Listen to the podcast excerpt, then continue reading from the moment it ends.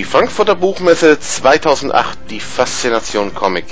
Wir berichten live in Bild, Text, Ton und Video von dieser Leitmesse, die in diesem Jahr ihr 60. Jubiläum feiert. So. Ich sehe, es ist schon wieder reichlich Publikum da. Das freut mich persönlich ganz besonders. Wir sind hier auf der Bühne wieder mit unserem amerikanischen Ehrengast von den Simpsons, Bill Morrison. Thank you. Des Weiteren haben wir auf der Bühne Matthias Wieland, euch allerdings meistens eher hier bekannt von der Bühne als Moderator, der lustige Dinge tut. Er ist, das wollen wir nicht verschweigen, hier, weil er nämlich gleichzeitig der Übersetzer der deutschen Simpsons Comics ist. Applaus! Eigentlich sollte hier auf dieser Bühne noch David Silverman sein, der war ja angekündigt. Da wollte ich an dieser Stelle gerne sagen, dass er leider, leider kurzfristig Anfang der Woche absagen musste. Er hat ziemlich dringende Dinge in Amerika zu tun. Wir wissen nicht genau, ob das bereits mit dem zweiten Simpsons-Film zu tun hat, könnte aber sein. Aber er wollte es nicht bestätigen. Aber er hat leider keine Zeit gehabt, rüberzukommen. Deswegen bestreiten wir das ohne ihn. Bill hat ja auch schon wie wild vorher signiert also quasi für zwei. Und ähm, er wird das auch nach dieser Angelegenheit hier wieder tun. Deswegen auch hierfür noch einmal die ganz klaren Spielregeln, damit es nachher keine Verwechslungen gibt. Wir können hier wirklich nur ein kleines Maß an Signaturen bewältigen. Das liegt an dem Schedule, das ist sehr knapp. Wir haben also nur sehr wenig Zeit. Es sind sehr viele Leute da. Und deswegen geben wir hier am Ende dieser Veranstaltung Nummern aus. Wir geben Nummern aus und bitte nur die Leute, die eine Nummer bekommen haben, gehen nachher dort hinter und stellen sich zum Signieren an. Es ist nicht anders machbar. Das ist die eine Regel. Die zweite Regel, es wird alles signiert, was ihr dabei habt, aber Zeichnungen gibt es nur in das Simpsons Handbuch. Keine Zeichnungen sowieso auf weißem Papier, auch heute nicht auf Covers, sondern nur Signaturen. Nur wer da hinten nachher das Simpsons Handbuch kauft, der kann auch noch eine kleine Zeichnung hineinhaben. Wir garantieren, jeder, der eine Nummer hat, wird auch seine Signatur oder seine Zeichnung bekommen. Und bei allen anderen entschuldige ich mich schon vorab. Und jetzt fangen wir hier auf der Bühne an. Wir hatten das Ganze unter das Thema gestellt, wie sieht es aus in Springfield? Das ist jetzt natürlich ein sehr weit gefasstes Thema. Ähm, aber man kann vielleicht einfach mal einsteigen darin mit der Frage, where is Springfield? Uh, I, I, I, I have no idea. no, I think Springfield is everywhere. Um, I think it's universal except for maybe Japan. I don't, I don't think there's a Springfield in Japan. But we have several Springfields in the States. Yes. Uh, the reason that Matt Groening chose the name Springfield is not only because there's a Springfield in Oregon, which is the state that Matt grew up in, but uh, also there is a there is a Springfield in almost every state in the United States, and each each and every Springfield, the people who live there think that the one in the Simpsons TV show is based on their city. Okay, Haben das alle soweit mitbekommen oder soll ich eine kurze Zusammenfassung in Deutsch machen? Okay, okay, ich glaube, wir können so weitermachen. Um, okay, but there is um, one Springfield now since the movie which claims to be the official. Yes, there was a contest and they chose Springfield, Vermont to hold the movie premiere. And so I think now Springfield, Vermont is considered the official Springfield in the United States. That's quite a title, I would say. Yeah. But we've yet to um, identify the Springfield of Germany, though, I think. That's a good idea. Probably we do a contest about that. Yeah. Where's the German Springfield? So, but, well, now with the Springfield is universal town, like, um, well, every town can be because uh, Simpsons are satire. And um, so the question is, how looks it inside Springfield? It's just an ordinary town, I think. Well, I think Springfield um, can. It's sort of like Batman's utility belt. Um, I know that's a weird thing to say, but if you ever notice, like, if you, how many of you read Batman or have seen the movies or watched the TV show? Okay, you know how, like, in Batman's utility belt, whatever he happens to need at any given time is in his utility belt, right? I mean, no matter what it is, it's all there's always something in there that happens to be the one thing that he needs to defeat the Joker or whatever. So Springfield has everything that they need to tell any given story. So it has a desert, it has mountains, um, it has a big downtown area, it has a little small town main street. So it's it's um, basically a conglomeration of everything that you need to tell any any particular story. So there is everything you need to make a good story, a satiric story, social satiric story.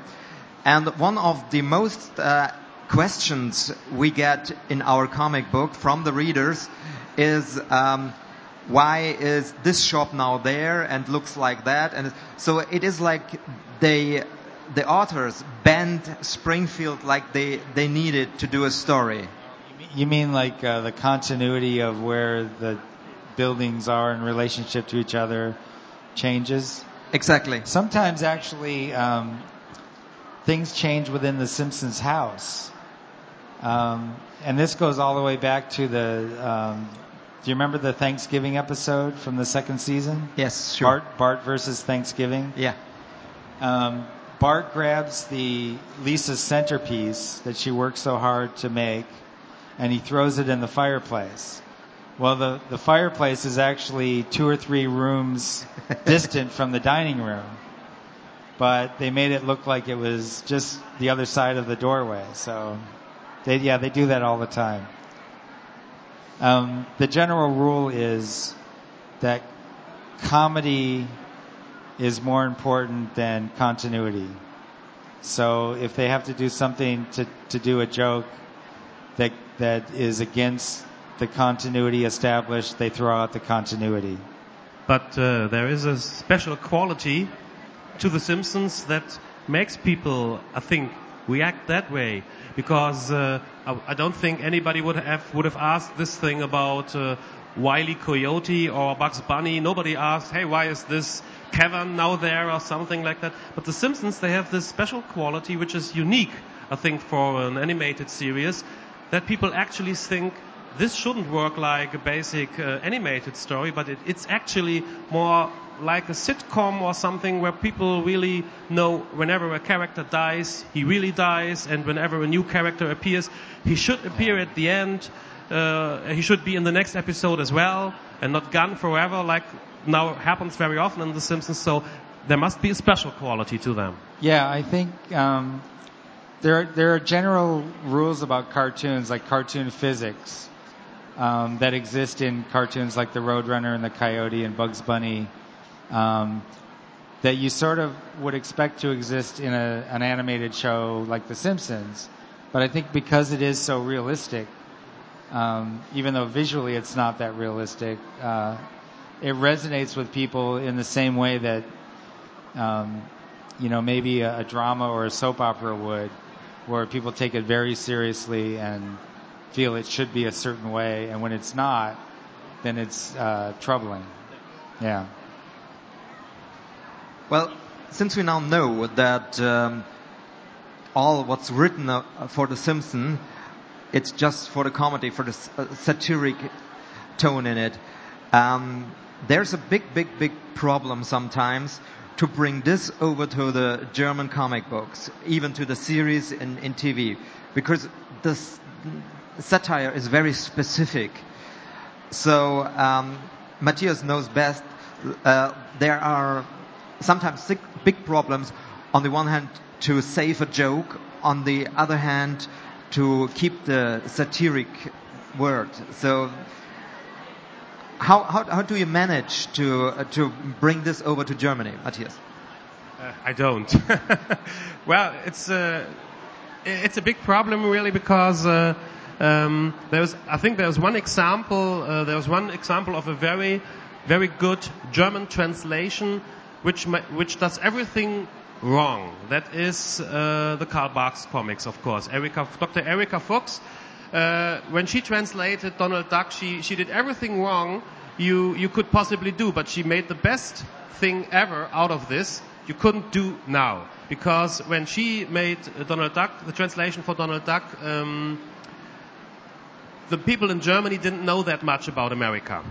So um, whenever she ma- she made a German, a real German version of these things, or a universal version by making Thaler instead of dollar and stuff like that, um, she created something very special. But these days, people know too much about America. The problem is not everybody knows the same thing about America. So some people, they know American media, they know American pop stars, they know everything, they watch the Daily Show, something like that. Other people have heard a little bit of America, and especially for the comics, uh, the young readers, they're always, they're always new readers that don't know anything. They ask always the same thing. Is Milhouse gay? Uh, is, uh, is Marge's color, hair color really blue and stuff like that? And uh, so to find the mixture and to, to save a lot of these in jokes, um, I think we we tried to to keep most of it the way it is. The, most of it the way actually it was written in America, and um, in the comic we have the opportunity that the television series has not to to put an extra an extra one or two pages in the book where we explain some of the in jokes. And we are really glad that Bill is very helpful in that because whenever we don't get the jokes ourselves, we can always ask him about them. Yeah, I, I receive emails from Matthias uh, on a regular basis. Um, and he's really, really good about researching things that he might not understand. He'll go on the internet and try to find, you know, the answer to whatever the the the puzzle is. And um, but sometimes he comes up empty, and he'll email me and say, you know, is the character in panel two of page 16 is that supposed to be Britney Spears or you know is it somebody else? The problem is that uh, if a Simpsons artist draws a character, you don't always recognize it. Right.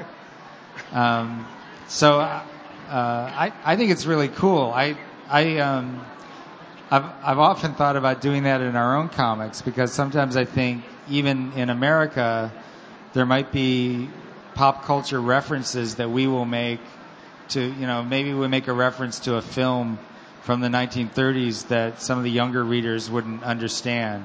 And um, you know, I think it would be a good idea to have a page where we Yeah. just sort of explain that. I can sell it to you if you want. Yeah, okay. Do you copyright the idea? Uh, there was this one uh, situation I really remember. I don't really remember the name. Um, there was. Th- there's always a problem when when a character is drawn and he's he's just in the background and uh, there is no nothing nothing happening with the, with the person. It's just standing there. You cannot Google an illustration. You cannot put it inside the internet and tell them what does that look like. Who can that be? So that's when I have to ask you. And there was this uh, this woman. She is the American Dr. Oetker. She is uh, she's like she's selling she's selling household stuff and she went to prison because she had this uh, Martha, Martha, Martha Stewart. Stewart. It's Martha Martha Stewart. Stewart. Nobody knows her here normally, but uh, she was standing just in the background looking mean because I think she was, she went to kitchen. Yeah. And uh, so that's for that's an example where I really had to Right. rely on your help because I wouldn't have recognized her. Yeah. Um, now, before you started doing that, um, if there was a uh, a joke that really wasn't understandable by the German people, what what would you do before you came up with the idea of having the pages that explain it? Would you That's- change that's, the joke? That's, that's a good question. I think, but I think in the in the uh, in the first, in, I think in the first issues, I think the idea was uh, was a little bit different because in the first issues there was actually they, actually uh, the the um, the intention to create a German version, to try to create a German version, and uh, to put some names in. We see that now because there are now uh, reprints of the older comics, and there are now some German television names you don't even know anymore. I don't know. If, I, I really don't know them anymore. But there are Uh, people like I think Bärbel Schäfer, for example, is a name. Yeah. I don't know if somebody remembers Bärbel Schäfer. Maybe she's here. No. no. But uh, you're, you're right. In the, in the beginning, the intention was a little bit different. It was more like um, we, we rewrote gags for the German uh, for the German ear, so everybody would understand it here, and it was more satiric to the German society where it needed to be. Um, but this also is um, a problem because the stories uh, themselves changed. Um, the stories the writers now write are more specific to the American uh, society, to uh, American entertainment industry. So you cannot just adapt them to German. So that was the point when we said we cannot do it. If we now try to rewrite all this stuff, uh, we will get a big problem with the story because it, it's getting ridiculous because everybody knows this is meant in this, uh, from America and it's not Germany. So, uh, and this was the point where we started to create these editorial pages with information about the content. And I think uh, I think the starting point was one one issue that was held back a very long time. There was this, I think it was number 11 in America, the Christmas Christmas issue where all the American television series, like the Waltons, uh, I think Christmas on Springfield Mountain, it was called. This was held back for a very long time in German because it, it was deemed untranslatable. Yeah, I think that was issue 15. Uh, 15, yeah. Yeah. And we, we had to do it at some point to catch up with the, because we had no material anymore. Right. So, and then, uh, that, I think, I- I think that was the issue where I got the idea, okay, we can only do it if we put in a page where we explain a little bit about those, because you cannot change those, those things. Because the thing is, the Simpsons are very much as, as universal as Springfield and the idea, the satiric idea behind the Simpsons is.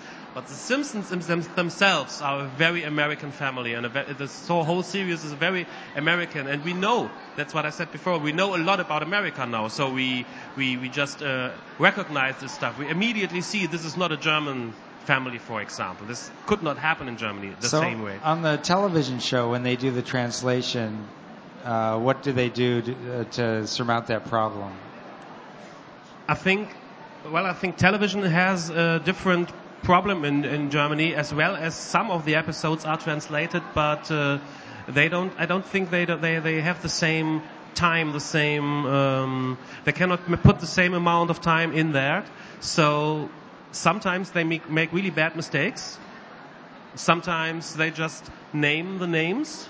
They don't change most most of the names. They just use them, and uh, but a lot of times the the jokes get uh, well at best hard to understand. At worst, you don't uh, have a clue what's going on, what they are talking about. Sometimes they're talking complete nonsense because uh, they probably didn't get the the basic idea. Sometimes you can retranslate. Sometimes you really hear the German sentence and say, I think what they said in America it was something something different. But happens. An der Stelle möchte ich mal ganz kurz in Deutsch eingrätschen. Ähm, also auch wenn das natürlich ein bisschen selbstverdient, äh, selbstverliebt klingt, äh, Matthias, ich persönlich finde, dass die deutschen Sachen wirklich besser übersetzt sind als die Serie. Also die deutschen Comics besser übersetzt sind als die TV-Serie. Von daher ergeht mal von meiner Seite hier ein großes Lob an dich, weil du die meisten dieser Sachen übersetzt hast und dir da wirklich sehr viel Mühe gibst. Also ein kleines Lob und ich hoffe ein kleiner Applaus von den Simpsons Comic-Fans hier für unseren Übersetzer. Wie gesagt, es, ich, ich sage es auch mal kurz auf Deutsch, es ist aber, glaube ich, eben auch wirklich ein Problem. Also so schön es wäre, beim Fernsehen herrschen, glaube ich, wirklich andere Verhältnisse. Das heißt, da werden ja im Prinzip viele Serien auf diese Weise verhunzt. It's not a problem that the Simpsons alone face. Uh, a lot of American television series are very badly translated because there's a system in Germany of translation which is we have a, we have a good a good tradition of voice actors, people who, who who speak the German version. That's very well done. But the scripts themselves, they don't have much time, and they don't use translators most of the time. They just use uh, directors who, who write a German version. So that's deswegen, äh, also das, die, die arbeiten einfach auch anders beim Fernsehen. Da muss ganz schnell der Regisseur irgendwie eine deutsche Fassung erstellen und der schreibt dann einfach irgendwas auf, was ihm dazu einigermaßen lustig erscheint. what brings me back to something I mentioned before. Um, the, the stories from The Simpsons comics, they change during, uh, during the years. Like they were, the, the writers would have another intention by writing it. You, as you are some kind of chief, editor in chief now for the, for the Simpsons, did you see this development or this change in the stories? Uh, yes, I think um, you know the early stories were very much like the TV show, um, and then as the TV show changed, I think we we started to adapt. I think when Ian Boothby started writing, he started writing the comic books to keep up with the way the show was changing, um, and then other writers eventually followed suit. So um, I think they became laden with more pop culture references. And um, but what I've tried to do as an editor is to keep that balance between still having really good stories, um, but also having those jokes that are just kind of throwaway pop culture references and uh, you know just generally something to get a laugh. Uh, whereas I think the TV show has gone more in the direction of uh, less story and more about the jokes. So I think I think the comic books are sort of a combination of the early Simpsons type episodes and the later ones, with elements of both. All right. Um, at this point, I would say we have now 15 minutes officially here on stage. And um, since at, at, the first panel we had today, there were a couple of questions and we could only do some of it. I think we now give it to the fans and try to, well, please most of the questions they have. Pull out, where is Springfield? Please. ja. Also, wir machen jetzt unser heiteres Frage- und Antwortspielchen. Ihr habt ja eine große Chance. Ihr habt den Übersetzer hier, ihr habt überhaupt die rechte Hand von Matt Gröning hier, ihr habt einen Redakteur hier, ist völlig unwesentlich. Aber zumindest habt ihr drei Leute, die euch ziemlich viel über die Simpsons Comics und auch die Simpsons sagen können. Wenn auch nicht alles, aber immerhin das eine oder andere. Also stellt Fragen. Und ich versuche mich so durchzuwühlen und ähm, dann schauen wir mal, was dabei rauskommt. Ne? So, wer hat die erste Frage? Hallo, hallo, hallo.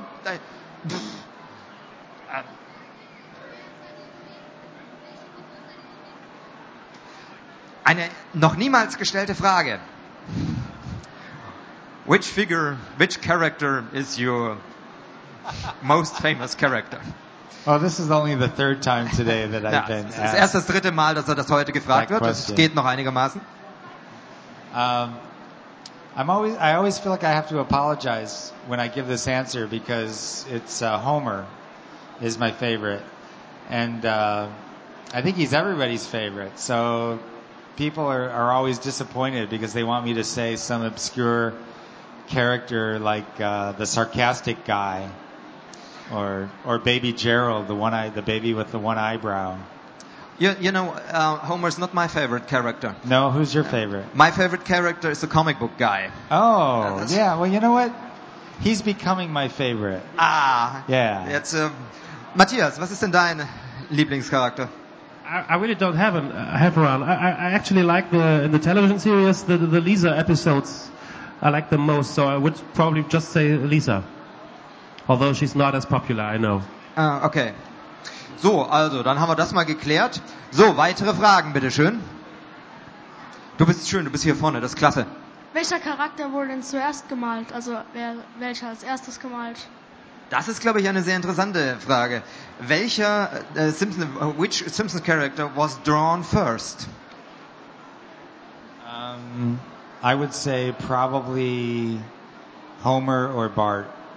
Um, I, I know that Matt Groening, when he first came up with The Simpsons, he drew the whole family, so I really don't know which one was the first, but um, I'm guessing probably Homer. So, möglicherweise Homer. Wir wissen es also nicht ganz genau, weil Matt Groening damals die ganze Familie gesketcht hat und wir nicht wirklich wissen, mit welcher Figur er angefangen hat. Von daher eine sehr gute Frage. Weitere Fragen? Ich komme mal darüber. Würdet ihr mal das Mikro der jungen Dame da reichen, bitte? Ähm, ich habe zwei Fragen. Erstens, ist ein zweiter Film ge äh, geplant? Und zweitens, werden die irgendwann mal älter? Also wird Maggie irgendwann mal sprechen lernen oder wird sie immer stumm bleiben? Yeah. Um, will, yeah, yeah. Hmm? I can answer. No, no, it's a question for you. of course, of course. I don't know that. Um, is there a second movie planned? Is the first question. Do you know anything about that? And the other question is, um, will the characters actually age? For example, will we ever get Maggie to speak more than just? I think in the new season, the Maggie is going to speak more than just uh, Daddy, right? Is that what you heard? I think I heard You heard that? I think I haven't I'm heard not sure. that. Okay. Um, so you know more about The Simpsons here in Deutschland than I even know in in America. Um, uh, I don't know. Hello. I don't know if the. Uh, I don't think the characters will ever, other than every so often uh, they'll do an episode that shows the future, and then that's when you get to see Bart as an adult. You get to see Lisa get married. Um, you know, they have the running joke that even in those uh, episodes where you see Maggie as a teenager, that she, they say that she's always talking on the phone, but you still never get to hear her speak because she's always interrupted. The minute she opens her mouth to speak, somebody jumps in and and says something. So, um, I think that's one of those running jokes that they just don't want to end. So I would say that you probably will never see the characters age other than the future episodes. And um, what was the first question? Will oh, there movie. be? Maggie just said sequel at the end of the movie. So Yes. Um, knowing what I know about movie studios and their love of money, uh, I would say I would be very surprised if there was not a Simpsons movie in the near future. Although the official word is that they don't have any plans yet. I think they probably won't want to start talking about it until uh, they have a good script, and then they'll start letting the public know that it's um, that it's coming. So, hat das seine Frage beantwortet? Ja. Gut, weitere Fragen? Der Herr da hinten, ich könnte das Mikro zuwerfen, das lasse ich mal lieber.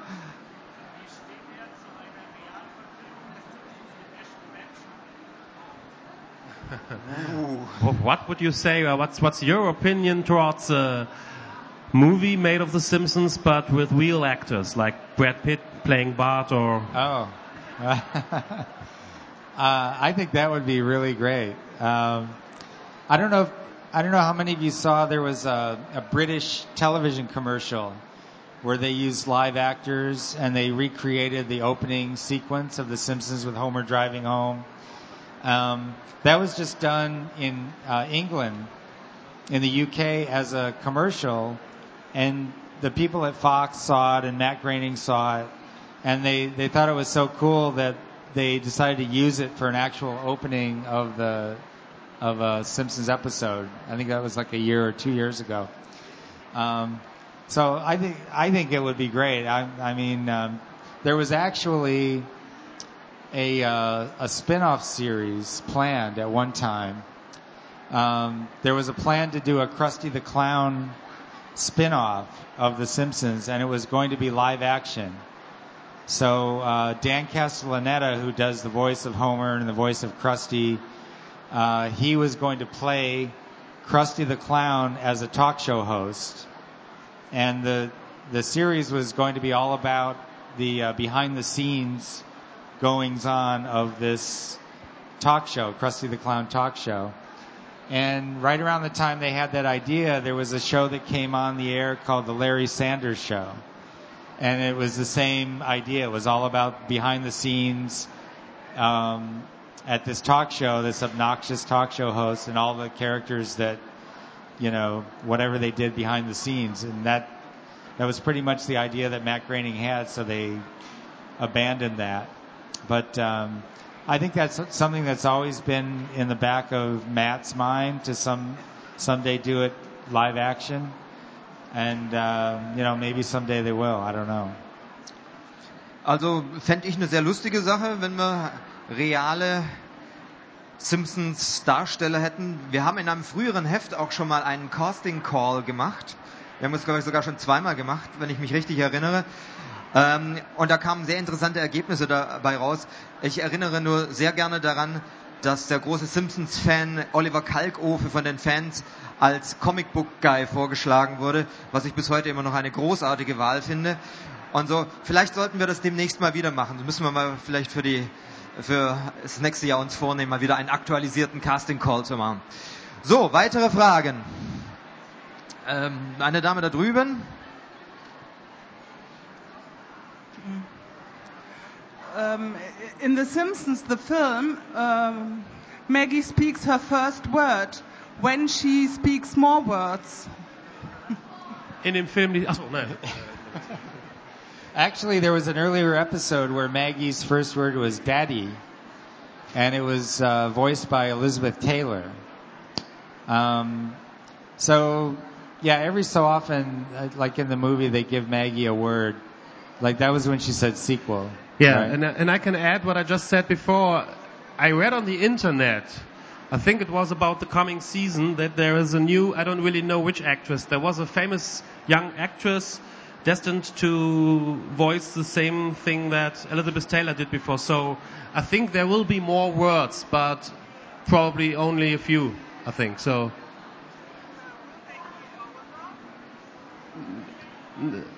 That was already answered before. They will, they will not be older. Also die Simpsons, also das muss man vielleicht nochmal ganz, ganz, ganz grundsätzlich, kann ich nochmal auf Deutsch sagen. Ähm, die Simpsons, das kam ja vorhin auch schon so ein bisschen durch, sie agieren zwar in einigen Punkten wie eine Sitcom, wie eine Dramaserie. Es gibt immer wieder mal Momente, da stirbt eine Figur, die dann nicht wieder auftritt. Lisa wird zur Vegetarierin und bleibt Vegetarierin. Also das heißt, die Serie arbeitet zum Teil mit den Elementen einer normalen erzählten Dramaserie. Aber im Wesentlichen ist es eben doch eine Zeichentrickserie, die so ähnlich funktioniert wie auch früher ein Donald Duck Comic. Das heißt, alle Figuren sind am Anfang einer neuen Geschichte, nein, äh, ja genau, am Anfang einer neuen Geschichte immer wieder am gleichen Punkt. Das heißt, egal was in den Folgen passiert, Huma kann seinen Job 20 Mal, 30 Mal verlieren, auch wenn es am Ende nicht gezeigt wird. In der nächsten Folge arbeitet er wieder im Atomkraftwerk. Das ist also einfach die Figuren wechseln auch nicht die Klassen im Wesentlichen, außer es wird für eine Geschichte mal gebraucht. Äh, sie haben auch keinen Geburtstag, auch wiederum, außer es wird für die Geschichte gebraucht. Aber eigentlich spielt es auch keine Rolle, weil so ein richtiges Altern in dem Sinne, außer in den von schon erwähnten Future Episodes, wo halt so ein bisschen der Ausblick mal gezeigt wird, wird bei den Simpsons, glaube ich, auch in Zukunft in der Serie nicht stattfinden, weil es einfach zum Grundcharakteristikum einer Zeichentrickserie gehört, im Prinzip immer wieder bei Null anzufangen. Es gehört natürlich auch zum Prinzip der Satire, die da drin funktioniert. Ähm, es wird ja tatsächlich nicht die Geschichte der Simpsons erzählt in den Simpsons, sondern tatsächlich ist das die eigentlich die durchschnittliche, in dem Fall amerikanische Familie, die dort charakterisiert wird und auf den äh, Arm genommen wird. Und die besteht nun mal in dem Fall aus einem äh, mit 40er Vater, aus der Frau und dann eben aus möglicherweise drei Kindern verschiedenen Alters. Und die braucht man einfach, um diese Satire-Elemente, aktuelle Satire-Elemente aus der Gesellschaft da reinzuziehen. Wenn die jetzt sich weiterentwickeln würden, könnte man ja nicht mehr sagen, okay, wir haben heute die und die Sachen, die wir satirisch beleuchten wollen und nächsten Monat wollen wir die und die Sachen machen, weil möglicherweise würde sich die Familie daran vorbei entwickeln. Das heißt, die Simpsons sollen immer die Durchschnittsfamilie bleiben und die funktioniert tatsächlich nicht nur für Amerika, sondern die funktioniert eigentlich für alle westlich geprägten äh, modernen Länder, würde ich mal sagen. So, mal schauen. Können wir noch eine Frage machen? Ja, bitte. Das meinst du sicher als Film, oder? The question was, will be there a crossover between Futurama and The Simpsons? In den Comics hat das schon stattgefunden. In the comics we already had, but so the question is, uh, will the Futurama characters show up in the series? Um, probably not in a in a major way. There have been a few instances where Bender showed up in a Simpsons episode, um, and uh, obviously in Futurama, The Simpsons is actually it's like it's like our universe because The Simpsons is a TV show that's still running a thousand years from now, and so you do have The Simpsons as a fictional thing, a fictional element in the future in Futurama. But um, there are issues with doing an actual crossover between the two shows because uh, you have not only Fox, which owns both shows, but with The Simpsons, you have the producers Gracie Films, and then with Futurama, you have Curiosity Company, which is Matt Groening's company, and it's very difficult to to get all of the uh, entities legally to agree on anything. So um, the chances are very slim that they would ever actually do a like a full-fledged crossover. But with the comic books, we didn't have those limitations, so it was easier to to establish and to get it done. Gut, ich würde sagen, noch eine letzte Frage. Äh, die junge Dame sieht aus, als hätte sie die ultimative letzte Frage.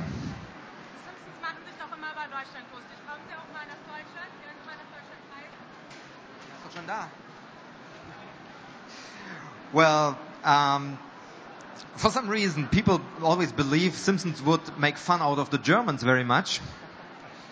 Uh, um, I don't think so. Sometimes they do, but they make fun out of uh, nearly every other country. Yeah, I think um, I think everybody gets the idea that the Simpsons pick on their country or their religion or whatever it is that they belong to um, because of what Stefan just said that the Simpsons really picks on everybody.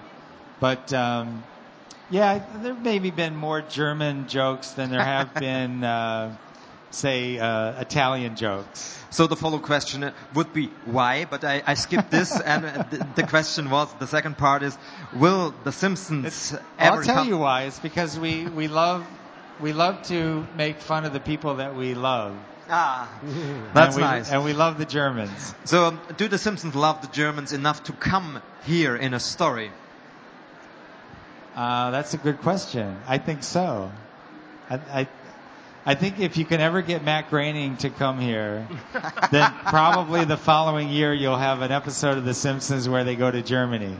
So that's all it takes. Well, so we, we keep on trying bringing Matt Groening uh, here. For the moment, we have Bill Morrison, and for me, this is uh, far better than Matt Groening. So, thank you very much for being here, Bill. It's always my pleasure. Vielen Dank, Matthias. Vielen Dank an das Publikum. Ihr wart wunderbar. Und jetzt bitte alle stehen bleiben. Wir kommen jetzt natürlich zu dem Punkt, äh, weshalb alle hergekommen sind. Ich habe es vorher schon mal gesagt, ihr wollt Signaturen haben. Die gibt es gleich da hinten, sobald wir die Nummern verteilt haben. Nochmal ganz klar gesagt, sorry, bitte nur die anstellen, die jetzt eine Nummer ergattern. Es sind, weil wir heute Morgen ein bisschen zu viel rausgegeben haben, es sind rund 50 Nummern. An diejenigen, die keine Nummer bekommen, sorry, sorry, sorry, es ist nicht anders machbar. Das ist der erste Punkt. Der zweite Punkt, wer dann eine Nummer hat und sich dort hinten anstellt. Es gibt nur Signaturen. Einzige Ausnahme ist, wer ein Simpsons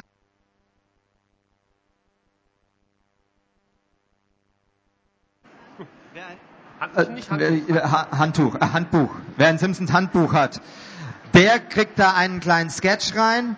Das ist heute die einzige Ausnahme, sonst kommen wir nicht rund. So. Und jetzt bringt uns nicht um. Wir, ge- wir verteilen jetzt Nummern. Ja. Und gib mir mal ein paar. Hey, wir können auch keine Nummern verteilen und einfach aufhören. Das wäre ja auch nett. So. So. Bitte. So, lasst die Leute dann bitte auch wieder zurücktreten, die Nummern haben. So. Kein Streit um die Nummern. So. Hi. Komm, du hast schon eine. So. Ich habe keine Nummern mehr. Ich habe keine Nummern mehr. Du mir noch zwei, drei geben? Ja. Ich nehme noch eine. Wer will die hier?